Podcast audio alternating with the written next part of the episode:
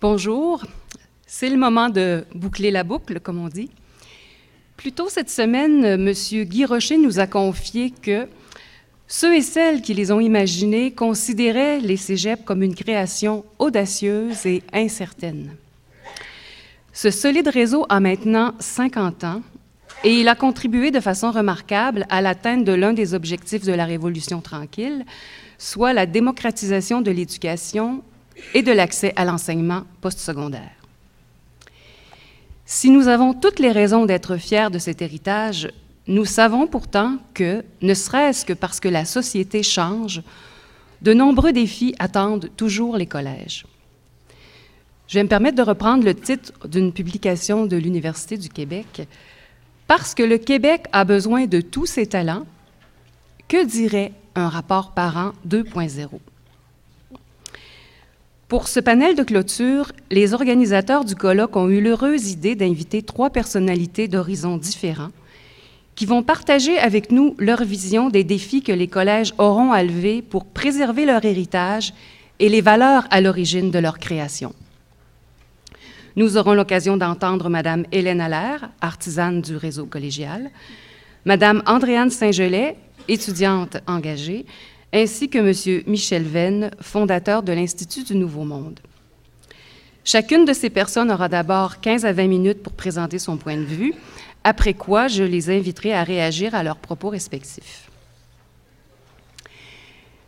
Lauréate 2017 du prix Gérald de Sigouin et ancienne présidente de la QPC, Madame Hélène Allaire a œuvré durant 33 ans dans le réseau collégial.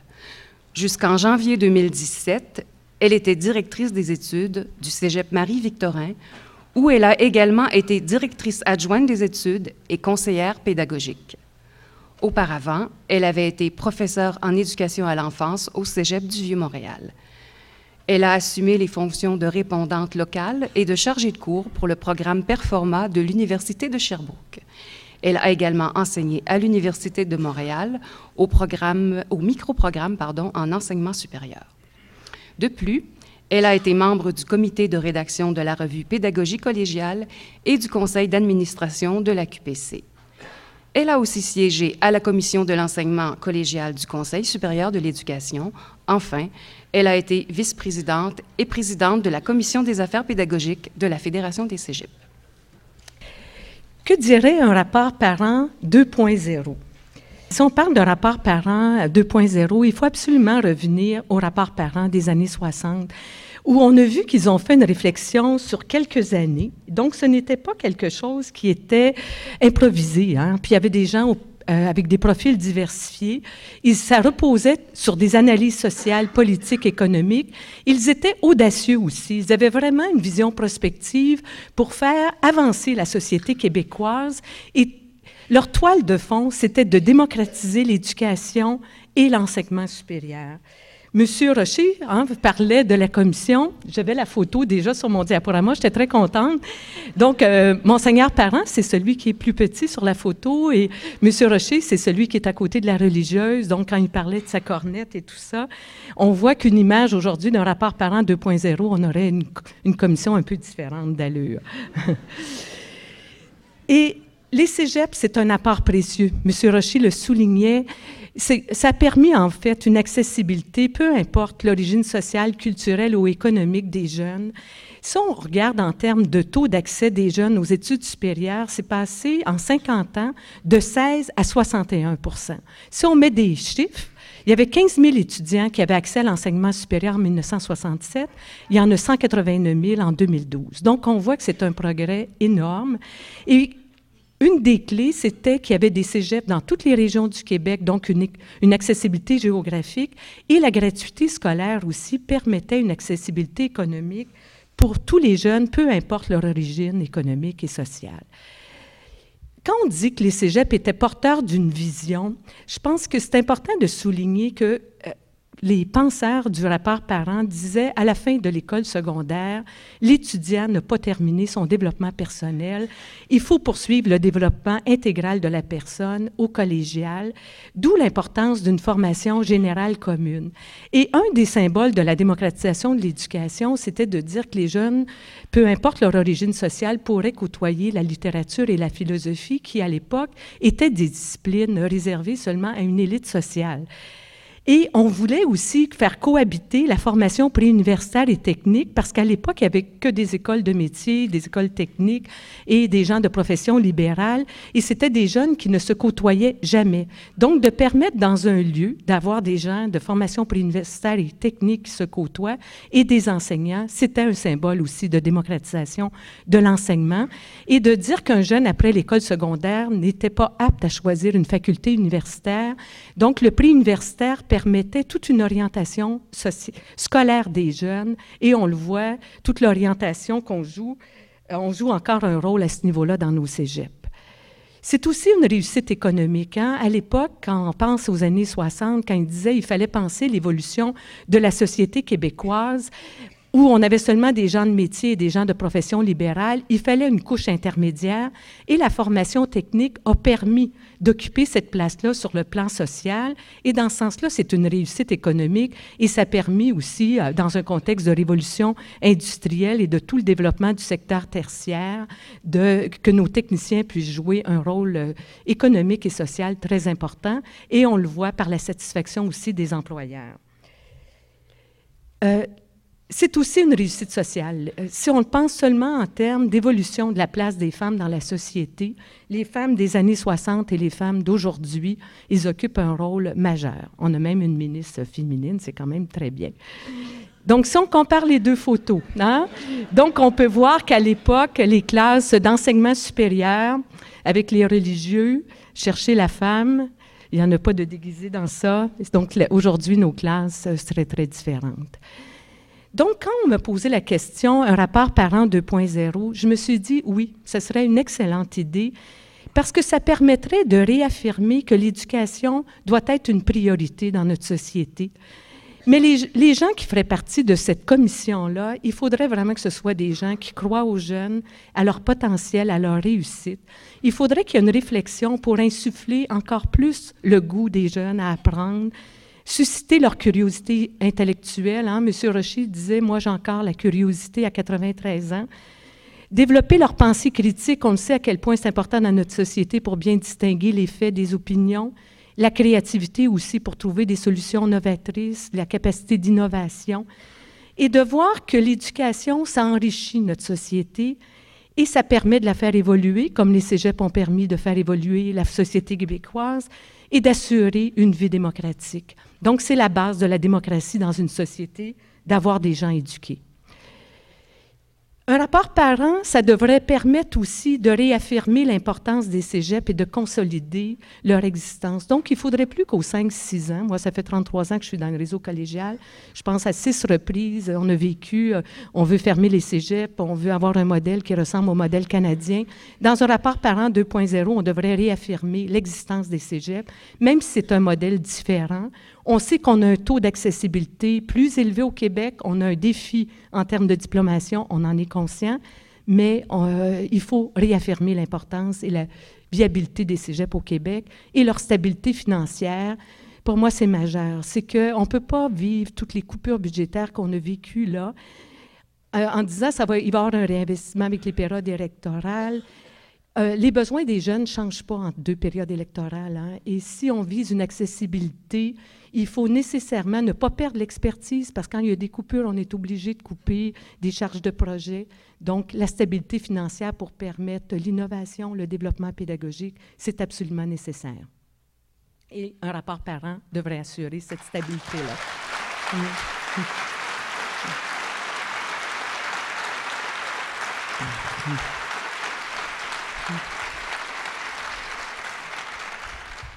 Je pense que j'ai votre appui, je suis très contente. Donc, un rapport parent 2.0 permettrait une grande réflexion collective, une réflexion approfondie de reconnaître les acquis et les forces du réseau collégial. Hein. Je pense qu'il faut se questionner puis dire quels sont nos véritables acquis, mais se questionner aussi comment encore mieux jouer notre rôle comme cégep. Il faut se permettre, nous aussi, d'être audacieux, d'avoir une vision prospective comme les gens des années 60, mais d'éviter des changements, parce que lorsqu'on a vécu euh, les dernières années, c'est des fois, on a des changements qui nous sont proposés, mais on ne comprend pas toujours la teneur et le pourquoi de ces changements-là, et de dire, est-ce que ça améliore vraiment notre système d'éducation? Est-ce que ça améliore nos cégeps? Est-ce que ça améliore l'offre de formation qu'on a fait? Est-ce que ça répond encore mieux aux besoins de nos étudiants? On ne comprend pas toujours le diagnostic posé ou l'analyse, et ça, ça serait important que ce soit bien appuyé. Donc, un rapport parent 2.0, ça nous permettrait de faire une analyse de notre société, de comprendre son évolution très rapide, hein, juste l'évolution technologique. J'assistais à la conférence euh, sur la place des machines dans la société. Moi-même, je me disais, oh là là, on a toute une réflexion à faire sur l'impact euh, de l'évolution technologique, la production et la diffusion des connaissances qui est très rapide, les changements dans les rapports sociaux, si on pense juste euh, les réseaux sociaux, ce que ça change comme dynamique chez nos étudiants, et de saisir les besoins des jeunes et des adultes d'aujourd'hui et de demain. Donc, on aurait un peu la même démarche que le rapport parent de l'époque, mais on serait audacieux dans nos propositions. Quand on pense de reconnaître les acquis du collégial, là, c'est vraiment euh, moi, je suis une personne du réseau, hein, comme on disait tantôt. Un des acquis majeurs pour moi, c'est la qualité de nos programmes d'études. Si on regarde dans les années 60-70, on avait davantage conçu les programmes comme des sommes de cours où l'étudiant choisissait des cours parmi un certain éventail. Et le rapport Nadeau, dans les années 75, disait finalement, on ne peut pas développer des habiletés supérieures en pensant seulement des cours de 45 ou 60 heures, mais si on pense un parcours de formation sur deux ou trois ans, avec une logique de formation qui est claire, en mettant l'étudiant au cœur de notre projet, là, on va pouvoir développer des habiletés supérieures et développer des compétences complexes et se situer vraiment à un niveau d'enseignement supérieur et développer des programmes cohérents. Je pense que c'est une marque de commerce de nos cégeps d'avoir des profils de sortie clairs, quelles personnes on veut former et qu'on met en place tout un parcours de formation qui soit significatif. Moi, j'ai eu la chance de présenter nos programmes au Sénégal et en Belgique et à chaque fois, ils étaient surpris de la qualité de nos programmes d'études et ça, il faut le reconnaître vraiment comme un acquis du collégial. Des fois, on est très humble hein, dans nos cégeps. On fait des choses, on le fait tout le temps, mais quand on prend un recul, c'est là qu'on peut voir euh, notre acquis. Un autre acquis, c'est la réflexion sur la réussite. On est parti dès le départ d'une vision très étroite, hein, centrée sur des cibles à atteindre, mais il y a eu toute une réflexion au réseau pour arriver à une conception de réussite scolaire, mais aussi de réussite éducative, où l'étudiant réalise un véritable projet de formation. Les éducateurs sont toujours très précieux pour comprendre le cheminement des étudiants et pour nous aider à définir des mesures tant institutionnelles que dans chacun de nos programmes qui soient bien adaptés aux besoins auxquels on veut répondre. Euh, mais viser la réussite, c'est souvent un questionnement qu'on a dans nos cégeps. Pourquoi? C'est le corollaire de la démocratisation de l'enseignement. On n'enseigne plus à une élite quand on n'enseigne plus à une élite et qu'on enseigne à des étudiants de populations diversifiées, on a une obligation de moyens face à ces jeunes-là. Ce n'est pas seulement de les admettre, mais c'est de leur permettre que dans leur parcours scolaire, ils aient des mesures de soutien à la réussite, des mesures d'accompagnement. Donc, le corollaire de la démocratisation de l'enseignement, c'est de donner les moyens aux jeunes pour réussir, persévérer et diplômer, mais c'est aussi de bien concilier la réussite, l'accessibilité et le maintien des standards. Moi, je suis une fervente de la fiabilité de notre sanction des études. On est en, enseignement supérieur, il faut toujours assurer la qualité de nos diplômes. Donc, c'est de concilier ces trois éléments-là. C'est majeur. Un autre acquis du collégial, c'est les cégeps sont un levier de développement régional très important. Et quand je pense régional, j'inclus les régions de Montréal et de Québec, les grands centres. Les cégeps jouent un rôle majeur dans leur région. Je tiens à souligner le rôle aussi des centres collégiaux de transfert technologique, aussi en pratique sociale novatrice, qui jouent un rôle essentiel pour le développement de la recherche appliquée et pour tous les liens entre les cégeps et les entreprises, en particulier euh, les PME du Québec. Nos centres de transfert ont joué un rôle essentiel.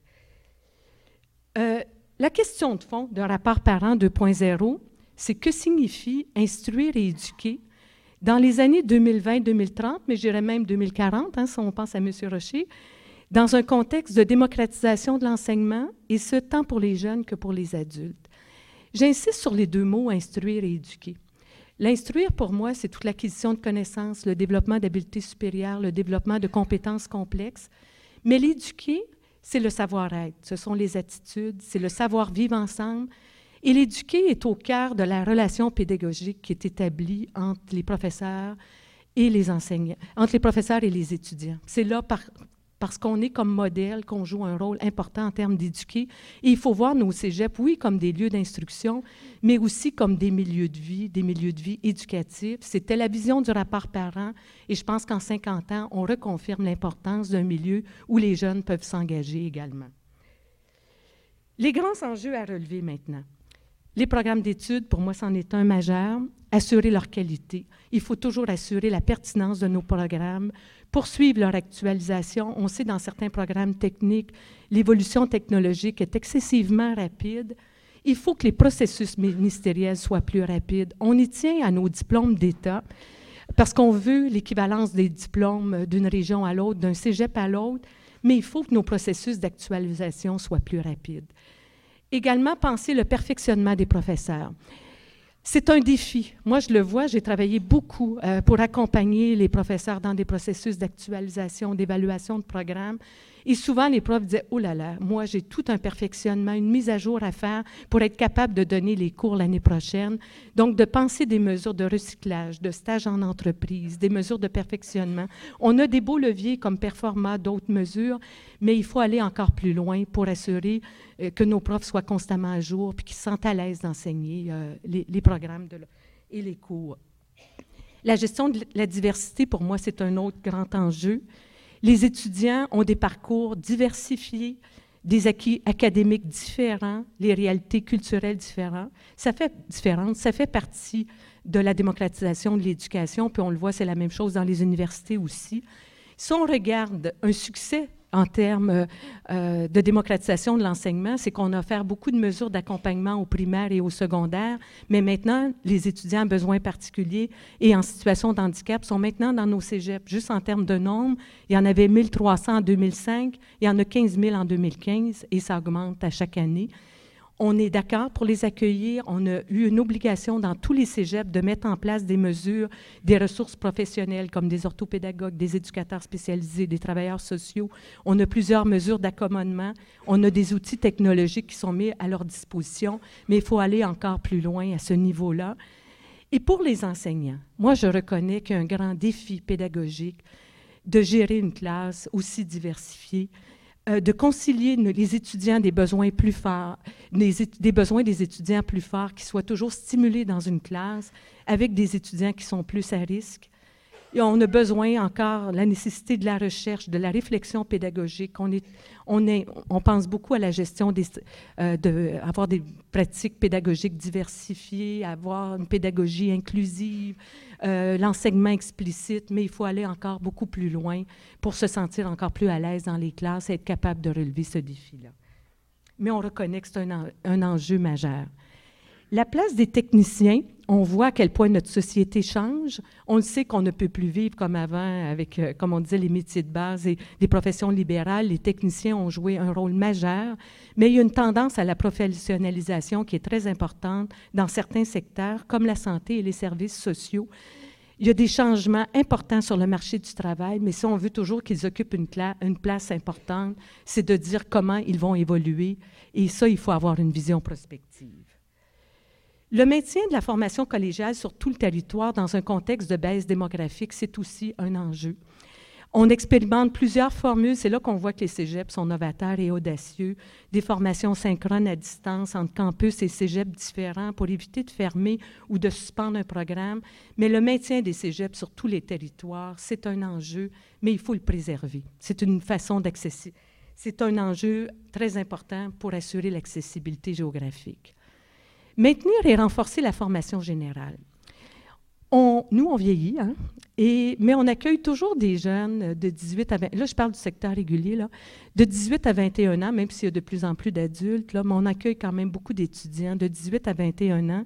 Et on sait que c'est un âge où les jeunes c'était la même chose dans les années 60-70, mais c'est un âge où ils sont toujours en quête de leur identité personnelle et professionnelle. C'est un âge où on, on, se questionne sur notre avenir, sur la place qu'on veut jouer, où les adultes deviennent des modèles pour nous, on se projette aussi.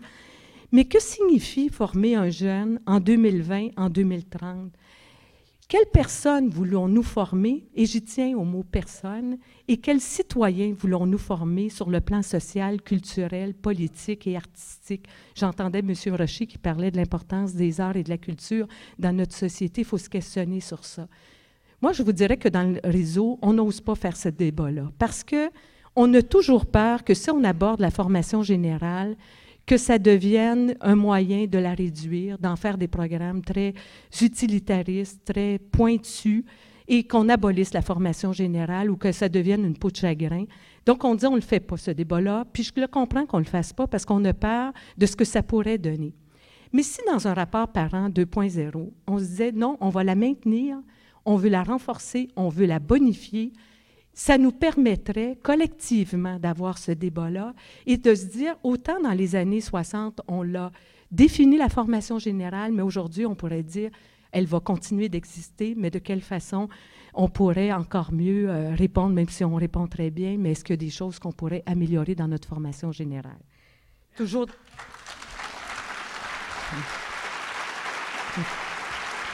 Je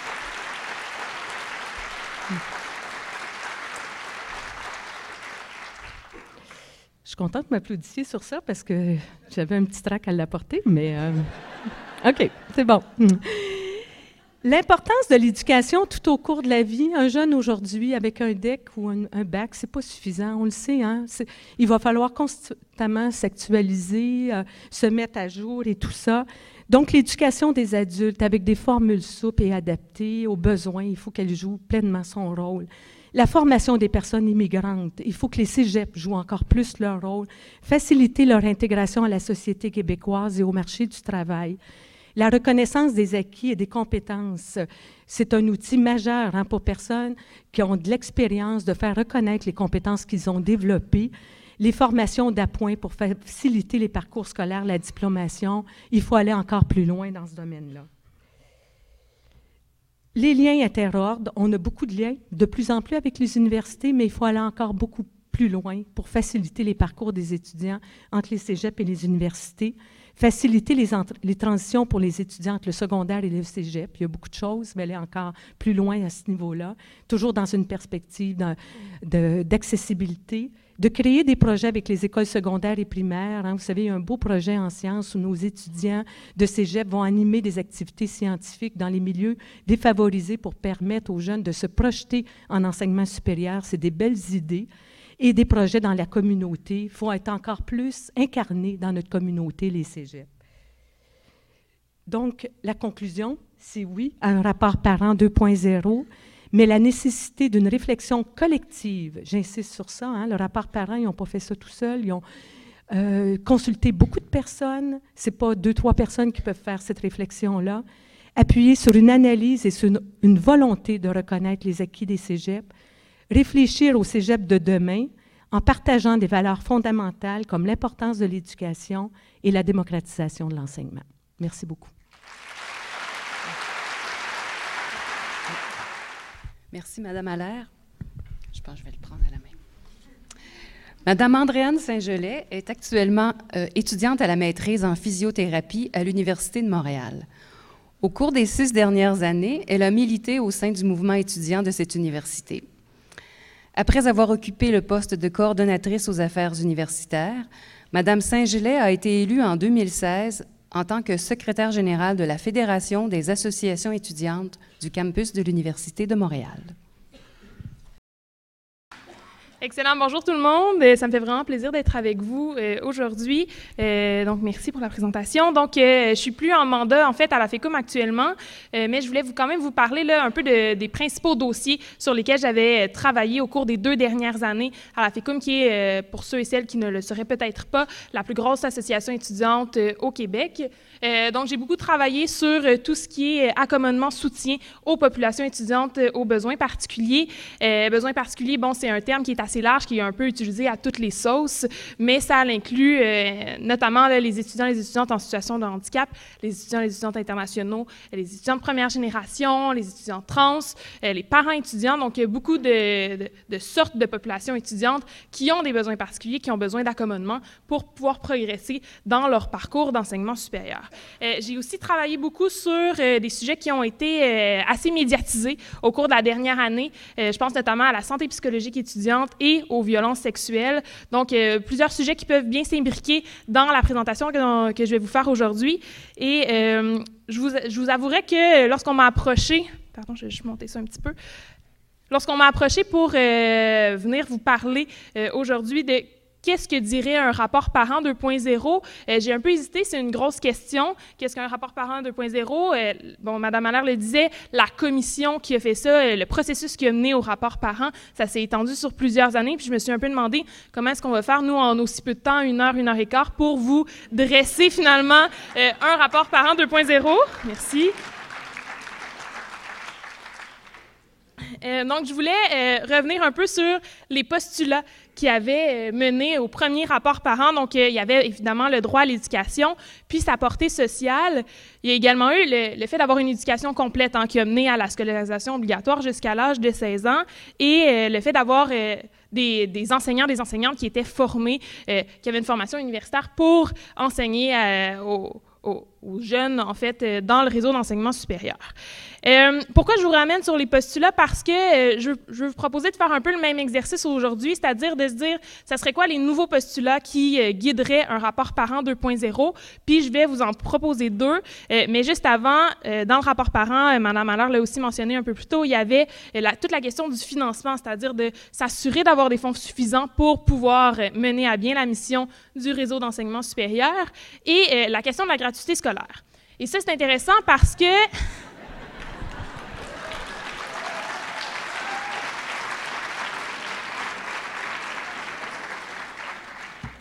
Euh, c'est intéressant parce que euh, c'est une revendication bon, qui, ça n'a pas été réalisé, hein, on est tous au courant, euh, qui est encore menée par plusieurs groupes étudiants à travers le Québec actuellement. Mais, et là, je vais vous poser peut-être une question qui est surprenante. Est-ce qu'en 2017, la gratuité scolaire, c'est la mesure la plus efficace pour assurer l'accessibilité à l'enseignement supérieur? On va y revenir plus tôt. donc, je ne vais pas vous dévoiler mes punches tout de suite. Donc, un nouveau rapport par an. Qu'est-ce que euh, ça inclurait? Je, vous, euh, je vais vous parler de deux postulats. Donc, le premier, qui est une éducation accessible, euh, qui est un peu la poursuite euh, du, du, postulat du droit à l'éducation qui était inclus dans le premier rapport par an. Éducation accessible, quand on pense à ça, habituellement, on pense à l'accessibilité financière. Hein. c'est ce qui nous vient en tête, combien ça coûte aller aux études, combien ça coûte vivre en tant qu'étudiant. Euh, par contre, ce postulat-là, selon moi, devrait être beaucoup plus large que ça. une éducation accessible en 2017, ça veut dire d'accompagner les populations étudiantes aux besoins particuliers, de leur offrir des soutiens, des accommodements nécessaires pour leur permettre de cheminer dans le, dans, le, dans le, système d'enseignement supérieur. Et je pense que c'est beaucoup plus large là, que la question de l'accessibilité seulement financière. Le deuxième postulat, euh, c'est d'avoir un milieu de vie sain. Donc, euh, au cours des dernières années, euh, en fait, bon, pas mal depuis le, premier rapport par an, nos milieux d'enseignement se sont transformés en, au lieu d'être seulement un milieu où est-ce que, milieu d'enseignement où est-ce qu'on va nos cours, puis on, on, rentre et on sort pour finalement juste assister à des cours, ça s'est transformé en milieu de vie. ce qui est selon moi une excellente chose. On l'a d'ailleurs vu là récemment dans les médias, Montréal comme meilleure ville étudiante au monde. Ça fait partie, ces répercussions-là, c'est les suites finalement de, de ce qu'on a mis en place pour assurer que euh, nos, établissements d'enseignement supérieur soient euh, vraiment des milieux de vie. Un milieu de vie sain, par contre, euh, pour s'assurer de ça, ça inclut les questions de santé psychologique, ça inclut la question de la prévention des violences sexuelles, puis on verra un peu plus tard qu'est-ce que, qu'est-ce que précisément on peut faire à ce niveau-là. Donc, pour revenir à l'éducation accessible, je vais vous parler tout de suite de gratuité scolaire. Donc, euh, la gratuité scolaire euh, en 2017, dans le contexte euh, avec, nos programmes de prêts et bourses, en gros, ce que c'est finalement, c'est d'offrir une bourse du montant des frais de scolarité à l'ensemble des étudiants et des étudiantes qui étudient dans le réseau d'enseignement supérieur. Maintenant, est-ce que d'offrir une bourse équivalente à tous les étudiants, peu importe leur situation économique, est-ce que c'est la mesure la plus efficace pour assurer l'accessibilité aux études universitaires, aux études supérieures, pardon? Euh, donc, si aujourd'hui, Madame la ministre nous disait, par exemple, qu'elle avait suffisamment d'argent pour euh, donner la gratuité scolaire, bien, je lui dirais, hum, on est peut-être mieux d'avoir une mesure qui serait plus efficace, par exemple, d'investir cet argent-là en aide financière aux études, qui sont des programmes qui permettent de redonner un montant, un montant d'argent qui serait plus élevé par étudiant, mais aux étudiants, aux étudiantes qui en ont le plus besoin, donc les étudiants qui sont euh, les plus démunis.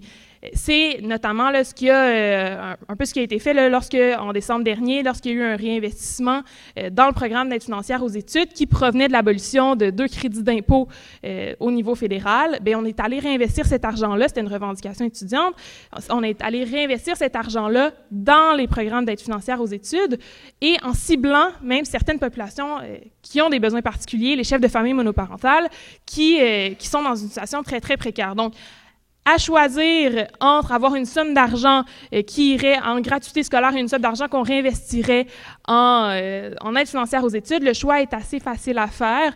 je pense qu'on est certainement mieux d'aller cibler les étudiants, les étudiantes les plus démunis.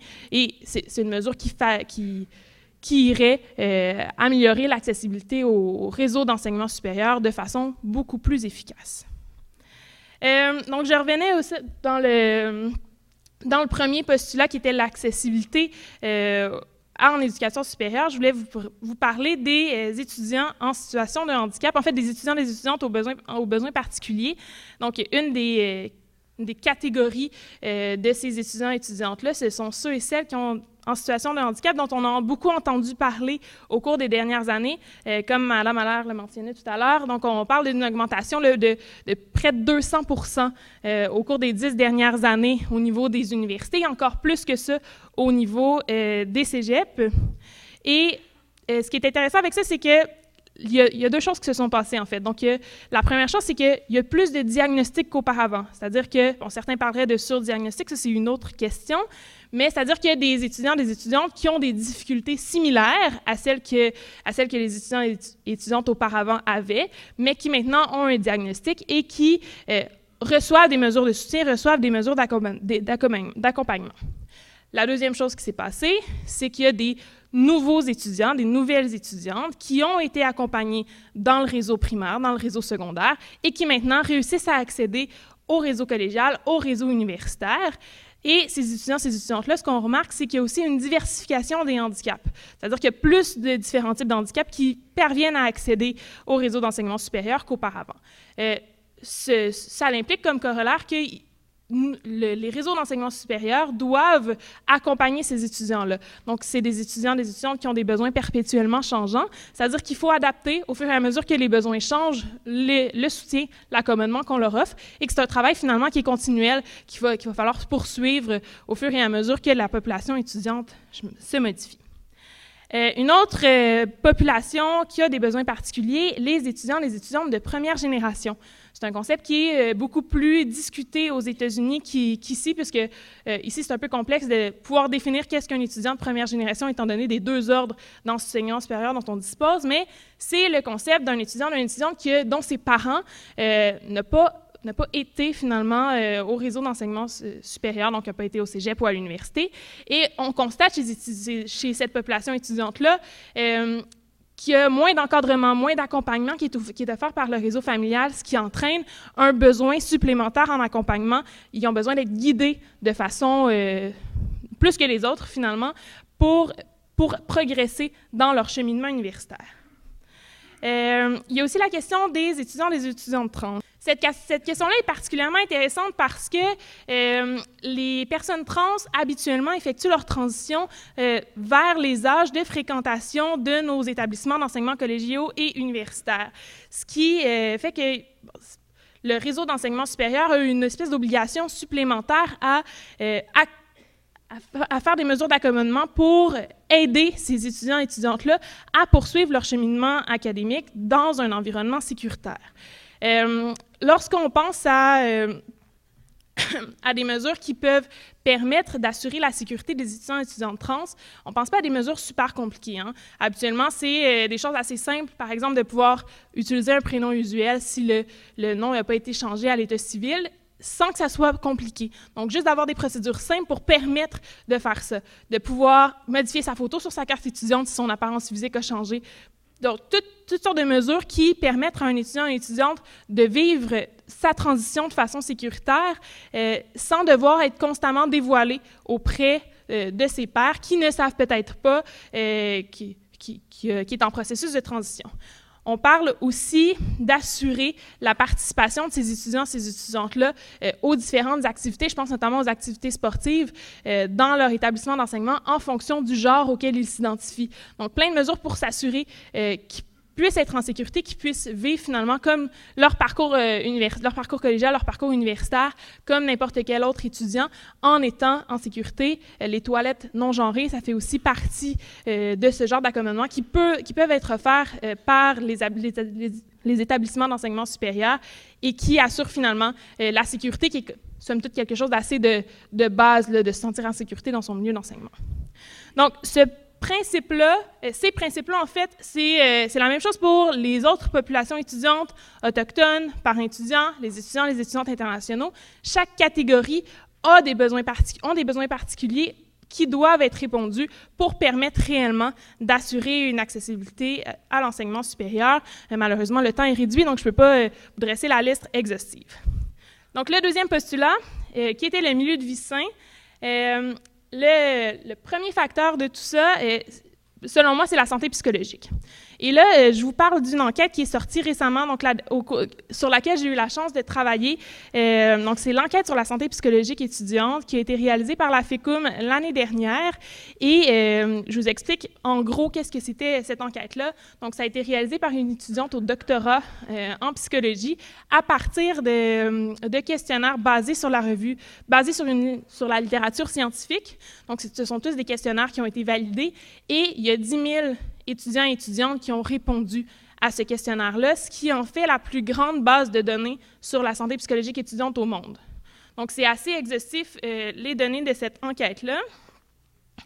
Et euh, pour vous, euh, un peu vous dévoiler les résultats, on parle au niveau du portrait de l'état de santé psychologique de 22 d'étudiants et d'étudiantes qui ont des symptômes dépressifs, mais là, pas seulement des symptômes dépressifs, des symptômes dépressifs suffisants pour nécessiter une prise en charge immédiate, c'est-à-dire des symptômes qui sont euh, quand même assez élevés. On parle de 3,4 au niveau du burn-out. Puis lorsqu'on regarde les idéations suicidaires et les tentatives de suicide, on retrouve des statistiques deux fois plus élevées que chez la population étudiante du même âge. Donc, on est devant un, portrait qui est assez alarmant, assez inquiétant de la situation de la santé psychologique étudiante dans, euh, dans nos établissements d'enseignement supérieur. Par contre, ce qui était le plus intéressant dans l'enquête qui a été réalisée euh, par la FECUM, c'est que euh, elle faisait le lien entre les, différents indicateurs d'une mauvaise santé psychologique et certains facteurs sur lesquels les associations étudiantes, les établissements universitaires, le gouvernement peuvent agir pour améliorer, pour, pour modifier la santé psychologique étudiante. Et les trois principaux facteurs qui sont ressortis de l'étude, c'est en premier, et là, ça a dépassé tous les autres facteurs, le sentiment de solitude. Donc, se sentir seul était ce qui influait, influençait le plus sur la santé psychologique étudiante. Les deux autres qui suivaient euh, étaient sur la qualité du sommeil et la qualité de l'alimentation. Donc, tout ça, ça nous donne des pistes, des pistes de réflexion, des pistes de, choses à modifier, de choses à améliorer pour finalement pouvoir agir sur la santé psychologique étudiante puis s'assurer d'avoir un milieu de vie sain pour les étudiants et les étudiantes qui fréquentent nos établissements d'enseignement supérieur. Euh, les, le milieu de vie sain euh, inclut aussi euh, la question des violences sexuelles. Hein. C'est un sujet qui a été euh, extrêmement médiatisé au cours de la dernière année. Euh, la fameuse question des initiations euh, également. Et euh, là, je, voulais vous parler de l'enquête sexualité et interaction, ou l'enquête SIMU en fait, qui s'est questionnée à savoir à quelle fréquence les violences à caractère sexuel euh, avait lieu dans différents contextes. Et ce qu'on peut voir, c'est que bon, c'est les activités sociales, oui, qui sortent en tête, mais à l'exception euh, qui exclut les, les, initiations qui se retrouvent là presque en bas de la liste euh, au niveau là, du 12 donc le, troisième en bas. Et donc, les activités sociales, mais suivies juste après des activités d'enseignement ou d'études. Donc, finalement, il y en a un peu partout actuellement, un peu comme dans la société, des violences à caractère sexuel. Il y en a partout euh, dans nos établissements d'enseignement supérieur. Euh, les initiations, pour revenir à ça, oui, il y a encore des événements qui dérapent, il y a encore des événements qui euh, doivent être corrigés, il y a encore du travail à faire pour s'assurer que les activités d'accueil, les activités d'initiation soient sécuritaires, respectueuses de toutes les personnes. Mais pour en avoir vu, et là, euh, je vous dirais euh, plusieurs centaines, parce que, bon, étant donné mon rôle dans l'association étudiante, je devais assister à beaucoup de ces, de ces types d'activités-là c'est l'extrême rareté, les cas qu'on a vus médiatisés. La très, très grande majorité se déroule dans le respect, se déroule en ayant le but d'intégrer les étudiants les étudiantes dans leur nouveau programme d'études, dans, leur milieu d'enseignement supérieur et de faire des liens entre les étudiants et les étudiantes. Maintenant, euh, pour s'assurer que les dérapages auxquels, euh, qui ont été très, très médiatisés à l'automne dernier euh, ne, surviennent pas à nouveau, il pourrait être tentant de se dire, bien parfait, nous allons les interdire, ces activités-là, ou nous allons interdire l'alcool sur nos campus, dans nos établissements euh, d'enseignement supérieur. Et je pense qu'on a des exemples assez probants, par exemple en France, où ce genre d'activité est interdit et ça ne fonctionne pas. Hein. Euh, vous connaissez plusieurs jeunes, tout comme moi. Donc, ces activités-là se recréent euh, d'une autre façon à l'extérieur des cadres dont euh, qu'on peut leur donner. Donc, je pense qu'on est beaucoup mieux de s'assurer de leur donner du support pour organiser des activités, de leur donner des encadrements, de faire de la prévention pour s'assurer que les activités soient respectueuses, que les activités soient sécuritaires, puis que tout le monde se sente bien dans ces activités-là, plutôt que d'enlever ce cadre-là et alors on ne sait plus trop ce qui se passe et ça se fait euh, dans un environnement où est-ce qu'il n'y a plus de cadre et c'est là que les dérapages surviennent. Euh, même chose pour l'interdiction d'alcool. Euh, d'ailleurs, le président d'Éducalcool, M. Sassi, est est d'accord sur ce point-là, que l'interdiction d'alcool, ça devrait être la dernière solution euh, lorsqu'on parle de prévention des violences sexuelles, lorsqu'on parle de prévention de consommation abusive également. Euh, pour parler de prévention également, il y a deux campagnes qui, euh, qui, ont été lancées au cours des dernières années. Euh, la campagne Sans oui, c'est non, qui regroupe probablement plusieurs de vos établissements d'enseignement supérieur, actuellement près d'une quarantaine de cégeps, 40 associations étudiantes aussi, et la campagne Ni viande ni objet qui est plutôt dans le coin de Sherbrooke ces campagnes-là, c'est un excellent premier pas pour assurer la prévention des violences à caractère sexuel, mais euh, c'est pas suffisant pour faire tout le travail. Hein. Si elles sont pas reprises, si on les intègre pas au, à notre, à votre milieu d'enseignement supérieur, ben mettre des affiches sur un mur, finalement, ça ne changera pas grand-chose. Il faut vraiment se les approprier pour que ça puisse fonctionner, pour que ça puisse aller plus loin qu'un simple message sur un mur. Ça prend des activités, ça prend des activités de prévention, ça prend euh, des activités de conscientisation sur tout ce qui entoure les sujets euh, des violences à caractère sexuel. Je voulais, finir avec vous sur euh, comment faire finalement pour intégrer tout ce dont je vous ai parlé aujourd'hui dans les établissements d'enseignement supérieur. Et euh, je pense qu'il y a un point en particulier que je voulais aborder avec vous parce que c'est un point qu'on oublie souvent. La collaboration avec les associations étudiantes, avec les étudiants, avec les étudiantes. Euh, ce sont euh, des, gens qui sont au premier plan. C'est eux qui entendent parler des besoins des étudiants, des étudiantes le plus. C'est eux qui, les côtoient au quotidien. Puis je pense que c'est important de ne jamais oublier que pour mettre en place des mesures, que pour identifier les besoins, que pour vraiment euh, pouvoir agir de façon concrète puis modifier les choses, bien, ça prend une collaboration avec les associations étudiantes, avec les groupes étudiants concernés. je pense que c'est en travaillant en collaboration qu'on va avoir les meilleurs résultats, puis que puis, qu'on va pouvoir progresser. Euh, puis je pense que c'est ce qu'un ce qu'un rapport parent 2.0 euh, conclurait. Merci beaucoup.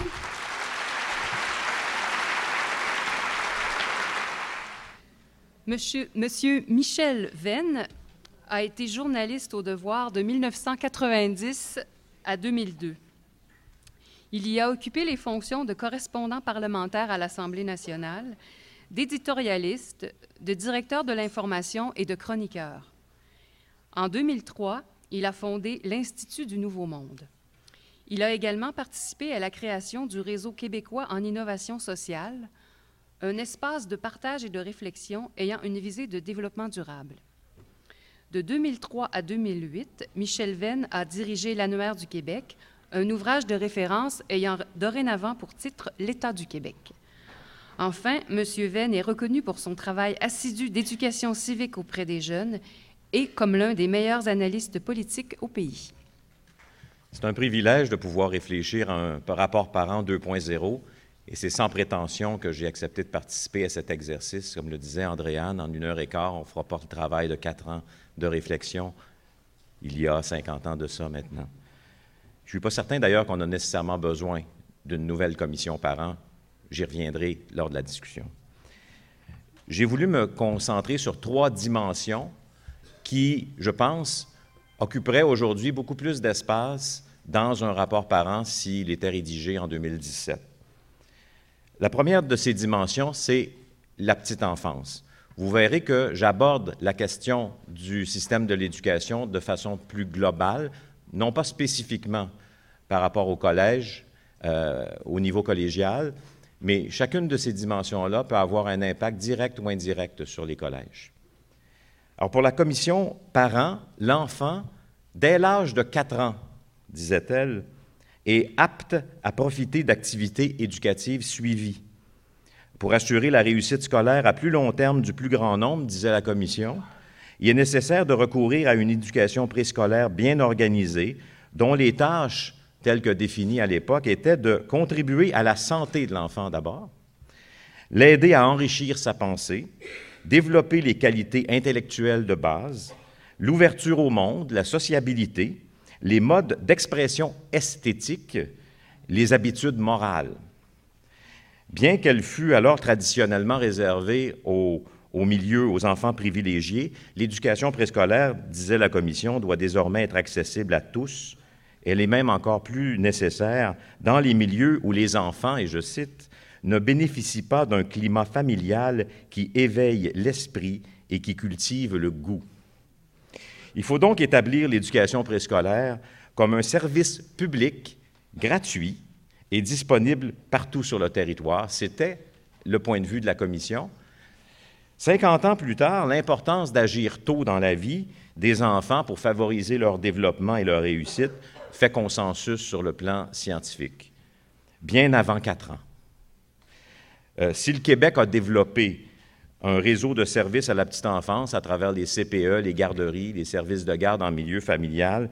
Ces services ont été perçus au cours des dernières années, autant par les dirigeants que par la population, beaucoup plus comme un service de conciliation famille-travail que comme un service euh, éducatif, un service de conciliation famille-travail qui a d'ailleurs favorisé l'arrivée massive de femmes sur le marché du travail, ce qui est évidemment une bonne chose dans une société égalitaire ou qui se veut égalitaire mais cette perception-là est en train de changer.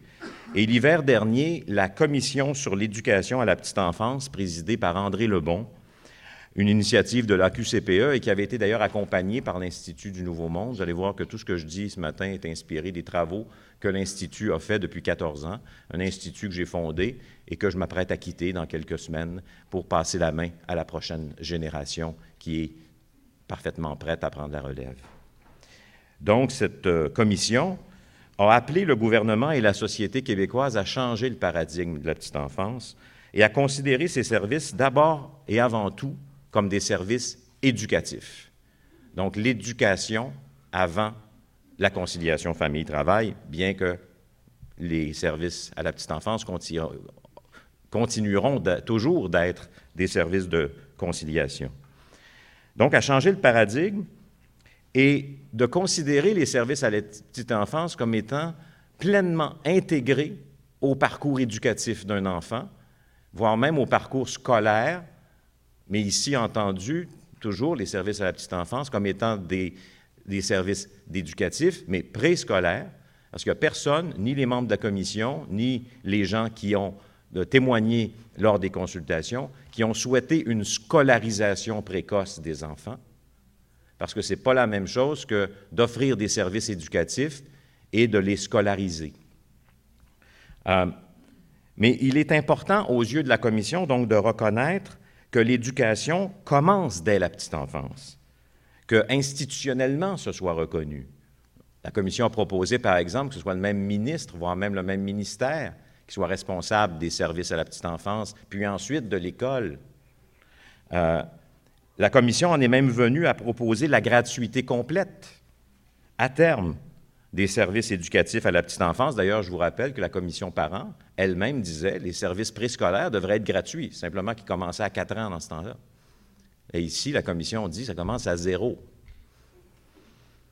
Comme l'école est gratuite et comme les services éducatifs à la petite enfance sont aussi importants de l'école, la logique de la commission, c'était de dire que les services à la petite enfance doivent aussi l'être. Il y a eu un sommet au mois de mai où les participants ont entériné les recommandations de la commission, sauf la gratuité. Ça a l'air que peu importe le, bout du système scolaire qu'on évoque, la question de la gratuité, c'est toujours celle qui fait le moins consensus. Mais la période de la petite enfance, je pourrais citer plusieurs études qui démontrent qu'elle est cruciale dans l'apprentissage et dans le développement des enfants. Parce que c'est une période, justement, ou à cause de toutes sortes de, euh, de, connexions neuronales qui se forment dans le cerveau, est propice aux apprentissages, y compris celle du langage, celui du langage et, du reste. Si la plupart des enfants profitent bien de ces périodes de développement euh, et développent leur plein potentiel, justement, euh, certains vivent aussi un cumul de difficultés très tôt dans leur vie. Et ça affecte durablement leur parcours. Il y a une enquête qui est l'enquête québécoise sur le développement des enfants à la maternelle, l'ECDEM, qui révèle qu'un enfant québécois sur quatre n'a pas tous les acquis nécessaires au moment de son entrée à l'école. Ce pourcentage grimpe à 44% quand même pas rien, chez les enfants des milieux très défavorisés qui n'auront fréquenté ni service de garde éducatif ni prématernelle 4 ans. Ces enfants n'arrivent pas à l'école avec tout le bagage attendu pour leur âge, ce qui évidemment constitue pour eux un handicap pour toute leur scolarité. Vous savez, cette euh, importance à accorder à la petite enfance, elle a été aussi exprimée en 95-96, donc on est un petit peu plus proche de notre époque euh, que le rapport parent, par la Commission des États généraux sur l'éducation. Alors, évidemment, il est important que les services éducatifs à la petite enfance soient de qualité. C'est pourquoi la Commission, le bon, a, formulé une série de recommandations pour assurer la qualité des services à la petite enfance. Et là, on interpelle les cégeps, parce que le premier facteur de qualité, c'est la formation des éducatrices. Et cette formation-là peut se faire, entre autres, au niveau collégial. Alors, la fréquentation de services éducatifs à petite enfance, ça a aussi un effet important sur la préparation à l'école et donc sur la réussite éducative, sur la persévérance scolaire. Et on sait tous que c'est aussi un des enjeux qui préoccupe le niveau collégial. Donc, la première ou l'une des plus importantes dimensions qui me semble serait abordée dans un rapport parent d'aujourd'hui, c'est la reconnaissance que les services éducatifs à la petite enfance sont intégrés, doivent être intégrés pleinement au parcours éducatif d'un enfant. Québec. La deuxième dimension que je veux aborder, c'est l'éducation citoyenne, qui était loin d'être absente du rapport parent. Mais l'école du 21e siècle doit lui accorder, je pense, une importance spécifique plus grande. Il y a plusieurs raisons qui militent en faveur d'une meilleure connaissance par les jeunes du fonctionnement de la démocratie, euh, de l'importance de la participation dans une société démocratique, et des responsabilités et non seulement des droits qui viennent avec la citoyenneté. C'est d'ailleurs en partie pour répondre à ces besoins-là que, il y a 14 ans, j'ai, avec d'autres, créé l'Institut du Nouveau Monde, qui, notamment, à travers ses écoles d'été, on va faire la 14e édition du 9 au 12 août prochain avec encore 400-500 jeunes qui vont venir de partout au Québec. On a dû toucher environ 10 000 jeunes depuis 14 ans, 15 ans bientôt.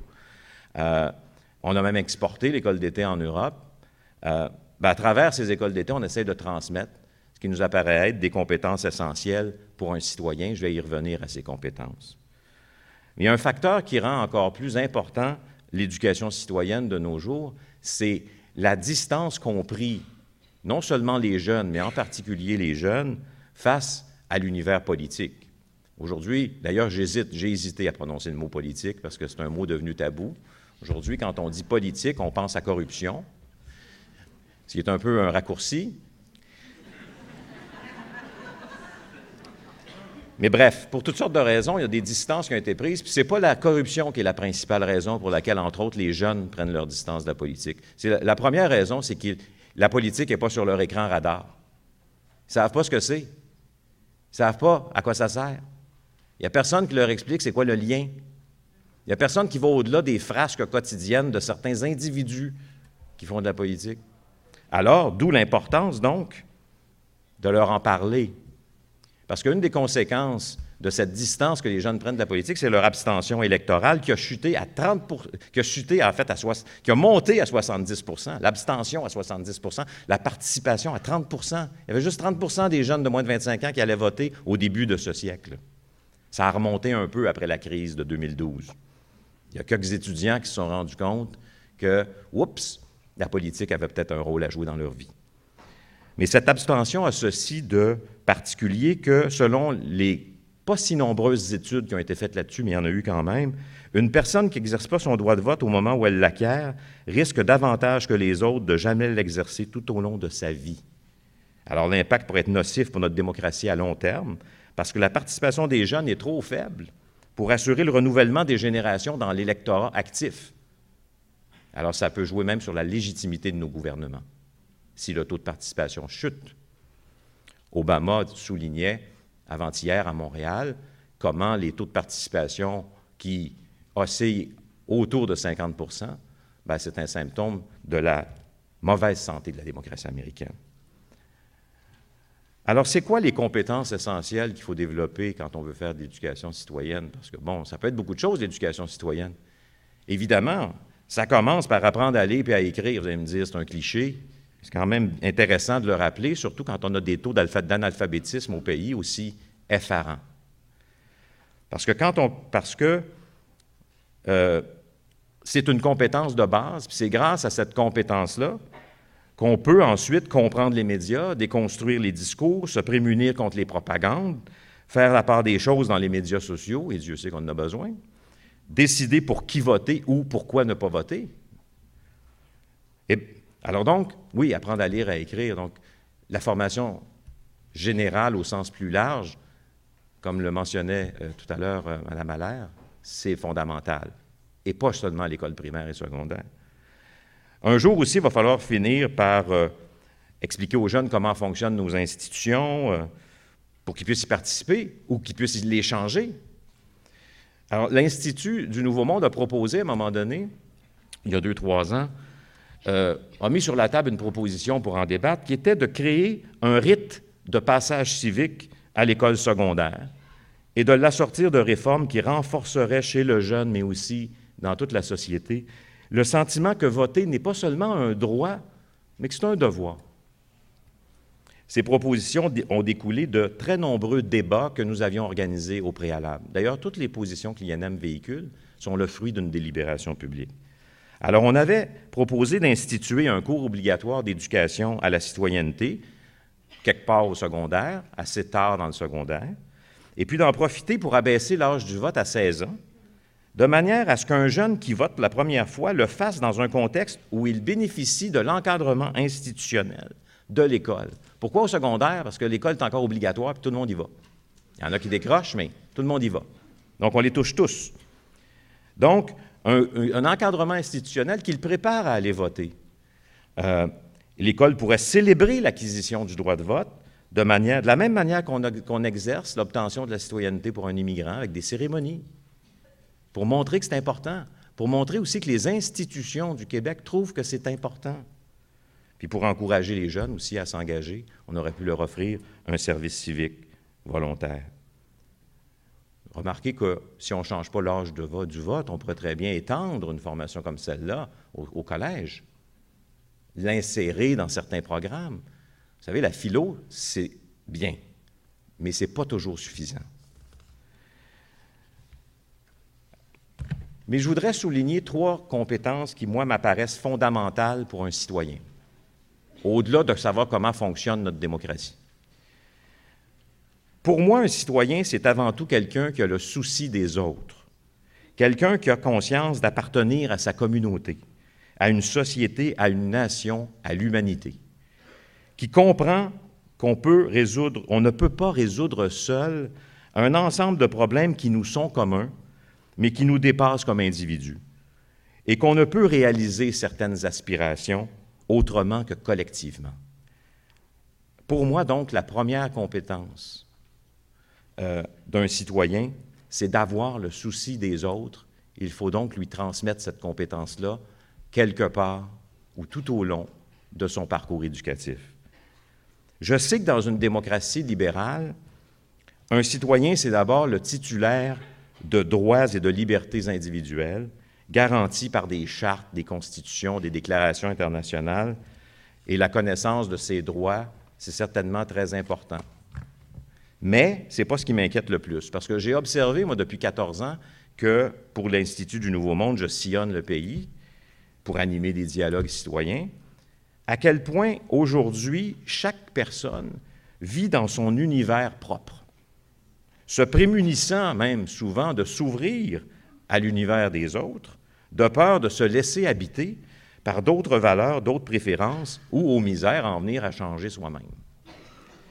Or, si, comme je le crois, être un citoyen amène, à être conscient de faire partie d'une communauté et d'y avoir des responsabilités, pour soi, pour les autres qui m'entourent, pour la planète et pour les générations actuelles et futures, comme veut le concept du développement durable, si cher aux jeunes, eh bien, ça veut dire être prêt à considérer que d'autres ont peut-être des besoins différents des miens, des avis différents des miens, et qu'il y a lieu de me mettre à leur écoute avec bienveillance et empathie. Avoir le souci des autres, c'est prendre soin, non seulement de soi en fonction des droits qui me sont reconnus, mais prendre soin de toutes les personnes avec qui je partage un espace qui peut aussi être, aussi vaste que la planète. La deuxième compétence civique que je veux souligner, qui m'apparaît si importante, et que je ne vois pas s'exprimer aussi euh, fréquemment chez les jeunes que je rencontre dans nos activités, vous allez trouver peut-être ça drôle, la façon dont je vais l'exprimer, mais c'est le goût de gagner. Pas le goût de gagner, dans le sens où on l'entend parfois dans certains colloques économiques, même si je n'ai rien contre le fait qu'on veuille gagner quand on lance un nouveau produit, par exemple. Mais je veux dire, gagner un débat, faire triompher ses idées dans le débat permanent euh, politique que, que nous avons dans une société. Or, les compétences dont je vous parle, les trois compétences dont je vous parle, elles sont interreliées. Donc, la première compétence que je vous dis, c'est avoir soin des autres, c'est avoir le souci des autres, c'est la bienveillance. Donc, quand je souhaite qu'on transmette aux jeunes le goût de gagner, le goût de vaincre, eh bien, c'est le goût de vaincre ensemble. Vaincre ensemble, c'est la définition étymologique du mot convaincre. Et il me semble important qu'on amène les, les, jeunes et tous les autres à apprendre non pas à persuader par de la publicité, de la propagande ou en assénant des arguments sur le dos de son adversaire, mais apprendre à vaincre ensemble, à gagner avec bienveillance dans le cadre de dialogue. Il faut donc apprendre aux jeunes à dialoguer. Et il me semble qu'on a perdu, si on l'a déjà eu, la faculté de dialoguer publiquement. Et la troisième compétence me semble faire défaut, qui me semble faire défaut chez les jeunes, y compris pour ceux qui sont engagés socialement, c'est la capacité à comprendre les systèmes dans lesquels ils évoluent, euh, dans lesquels se situent leurs discussions et leurs projets. J'ai vu tant de jeunes proposer des choses hyper intéressantes pour changer le monde, un geste à la fois. Par exemple, on peut acheter du café équitable. Mais quand bien même tout le monde ici dans la salle, on achetait tous du café équitable. Pour que la situation des petits producteurs des pays en développement change, il faut changer le système économique dans lequel se situe le commerce du café à travers le monde. Alors donc, il faut... Et c'est seulement un exemple que je donne. C'est vrai pour toutes les situations. Par exemple, on peut vouloir, changer, on peut vouloir dire Ah, ça, serait le fun d'avoir des écoles alternatives. Oui, mais là, ça se situe comment dans notre système? Ça va le transformer comment? Est-ce que ça va le transformer? Est-ce que ça va, est-ce que ça va rendre l'école plus accessible à tous, de meilleure qualité pour le plus grand nombre? Peu importe où le hasard a fait que je suis venu au monde et la famille dans laquelle je grandis. Alors, souvent, donc, cette idée de comprendre les systèmes, elle est importante Euh, parce que ça veut dire comprendre aussi les rapports de force, les intérêts, les idéologies qui sont, à l'œuvre et le caractère obligatoirement conflictuel de la démocratie et ne pas en avoir peur parce qu'on les comprend, ces dimensions-là. C'est aussi bien comprendre les systèmes, voir quels sont les leviers qu'on est capable dans ces systèmes-là d'actionner pour faire évoluer le système ou pour le changer. Comprendre les systèmes, ça oblige à développer une pensée stratégique.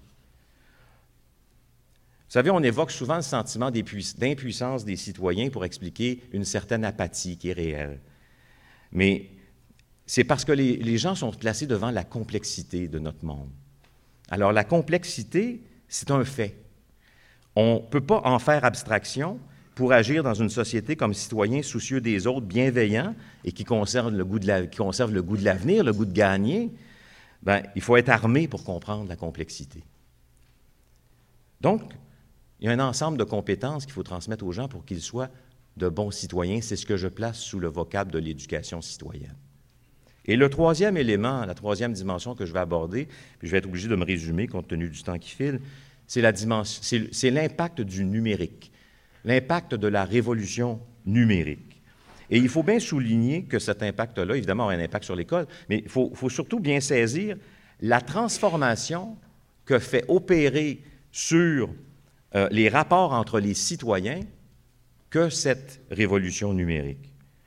Et cet impact-là est peut-être encore plus puissant chez les jeunes qui sont des natifs du numérique, alors que la plupart d'entre nous, en tout cas moi pour moi c'est certain, on est des migrants numériques.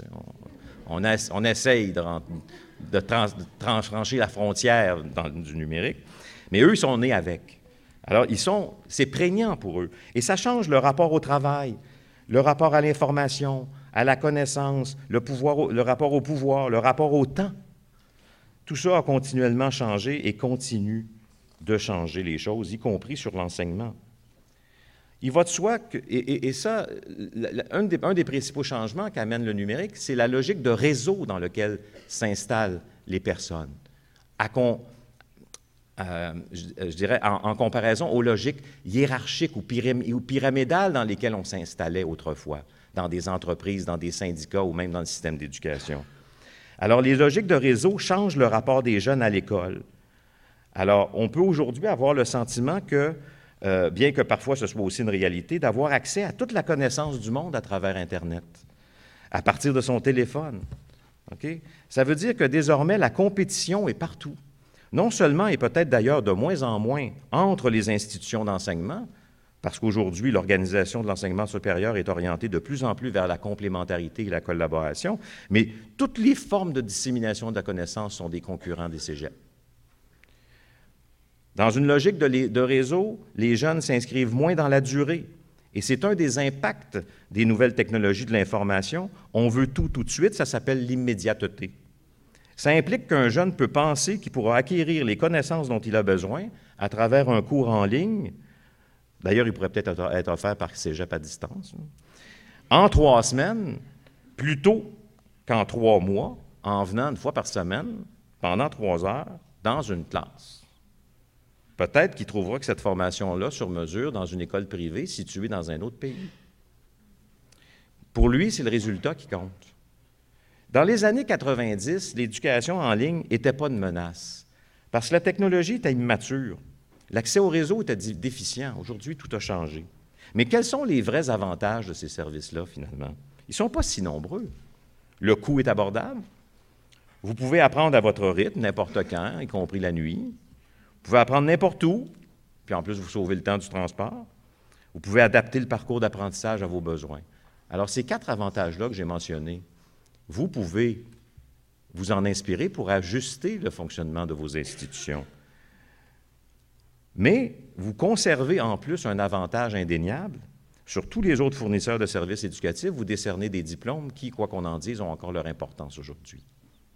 L'autre avantage que vous avez, et qui correspond à un des besoins les plus importants pour les jeunes aujourd'hui qui fréquentent les écoles, c'est l'accompagnement personnalisé que vous pouvez leur offrir, qui se déroule, oui, dans un milieu de vie sain, comme le disait Andréane tout à l'heure, mais l'accompagnement par une présence dans les classes. On a organisé, en marge du sommet sur l'enseignement supérieur en 2013, une activité spéciale où on a réuni 450 jeunes, puis on leur a demandé de nous parler de leur conception de, l'avenir de l'enseignement supérieur. Et puis, ils nous ont dit ceci, que je résume, c'est dans la classe que l'essentiel se joue. La qualité de la relation avec l'enseignant et entre les pairs est soulignée à grands traits. Le professeur est un guide qui n'impose rien et ouvre tout. Dans la classe, on retrouve des professeurs allumés qui ont la passion de transmettre, qui cultivent la curiosité, le goût de savoir, qui sont disposés à accompagner les étudiants, qui les incitent à explorer des sentiers moins fréquentés, qui est à vivre parfois des échecs formateurs. Tous les courants de pensée sont admis, les classes ne sont pas trop remplies, la qualité se mesure notamment par la capacité de mettre l'apprenant au centre de son apprentissage, dans la mesure où le processus est aussi important que la finalité. Diverses modalités d'enseignement sont admises, qui s'appuient sur l'échange entre les pairs, l'usage des nouvelles technologies, la créativité, la pédagogie par projet, etc. Quand on parle du numérique, le message le plus important à retenir, c'est que l'impact des technologies concerne pas seulement l'utilisation de l'ordinateur en classe, la tablette ou le tableau blanc, ou quoi, quoi, quoi. C'est l'ensemble des comportements des étudiants, ainsi que leurs attentes face aux manières d'enseigner, de transmettre, de communiquer, de décider, de comparer, d'évaluer, qui sont influencés par cette révolution-là. Je conclus en disant qu'il y aurait sans doute de nombreuses autres dimensions à débattre d'une réforme de l'éducation en dans ce début du 21e siècle. Euh, mais le monde change et l'école doit changer avec lui. Les institutions sont mortelles. Si elles n'adaptent pas leur fonctionnement aux besoins de la société qui évolue, elles meurent et sont remplacées par d'autres. Mais pouvons-nous nous permettre de laisser mourir un système éducatif comme le nôtre? La réponse est dans la question. Il faut toutefois accepter de le changer. Les grands systèmes bureaucratiques, parce qu'on vit quand même dans des grands systèmes bureaucratiques, ont ceci d'avantageux qu'ils sont si lourds qu'ils sont indestructibles ce qui permet, de sauvegarder leurs objectifs et d'avoir des forteresses pour les défendre. Mais ils deviennent tellement difficiles à transformer. Alors pour y arriver, il faut introduire dans ces systèmes-là une culture d'innovation et des mécanismes permanents d'innovation, qui incluent des mécanismes de débat permanent. Plutôt qu'un nouveau rapport par an, plutôt que de rédiger un rapport c'est peut-être par là qu'il faut commencer. Introduire dans nos systèmes éducatifs une culture de l'innovation et des, mécanismes permanents qui favorisent l'évolution du système par la collaboration, la prise de risque, l'agilité et différentes autres compétences qui nous permettraient d'éviter de vouloir se réunir tous les 20 ans pour prendre quatre ans pour écrire un rapport qui prend soit quatre ans à, être mis en œuvre ou qui est tabletté tout de suite, ça dépend. On a besoin d'une culture d'innovation dans nos systèmes. C'est ça qui, aujourd'hui, c'est à notre époque, c'est cette forme-là que prennent les rapports parents. Merci.